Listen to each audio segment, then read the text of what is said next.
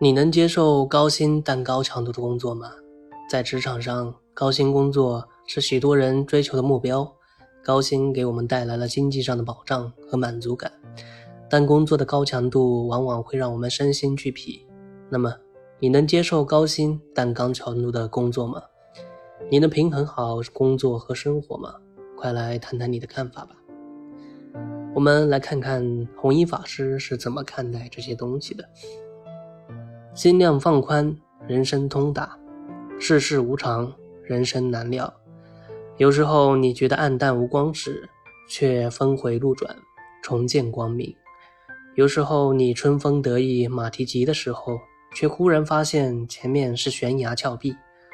无论是得意还是失意，只有把心态放宽，人生之路才会通达无阻。曾有善友问弘一法师。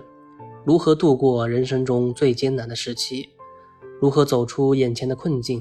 法师教化说：“人心自通达，并并将偶益大师的‘将身心世界全体放下，做一超方特达之观’这句话阐释于众善友。大师强言，此观是人生观、宇宙观。我们心量太小，只想到自己或家庭以及亲戚朋友。”现在有心照顾亲戚朋友的已经很少了，心量小，绝不能超越六道，也绝不能往生净土。无量寿经上说，三辈九品往生均要发菩提心。四十八愿中的第十八愿是一向专念，第十九愿是发菩提心，这两愿非常重要。菩提心是真正觉悟之心，觉悟世间无常，生死事大。人生真苦，极乐真实不虚。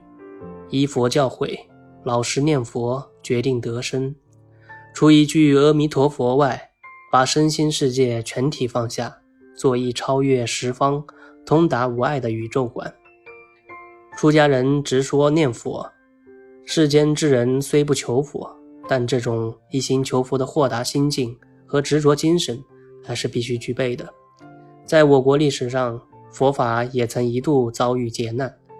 唐武宗毁灭佛法时，岩头禅师偷偷缝制了一套俗装，准备到万不得已时应变突发事件。后来朝廷强令僧尼还俗，有名的高僧纷纷被逮捕判刑。为了躲避苛政，岩头禅师穿了俗装，戴着帽子，悄悄地躲到了一个在家修行的尼姑佛堂里。当时尼姑正在斋堂吃饭，岩头禅师大摇大摆地走进厨房，拿起碗筷也开始盛饭。一个小尼看到了他，立刻告诉了尼姑。尼姑拿着棒子来驱赶，却发现是岩头禅师，于是便说：“原来竟是岩头禅师，你怎么变成这样了？”岩头禅师不慌不忙地说：“行可变，性不可变。”后来。大岩禅师见到岩头禅师时，他正在门前拔草。大岩禅师带着斗笠走了过来，站在岩头禅师的面前，用手敲敲斗笠说：“禅师还记得我吗？”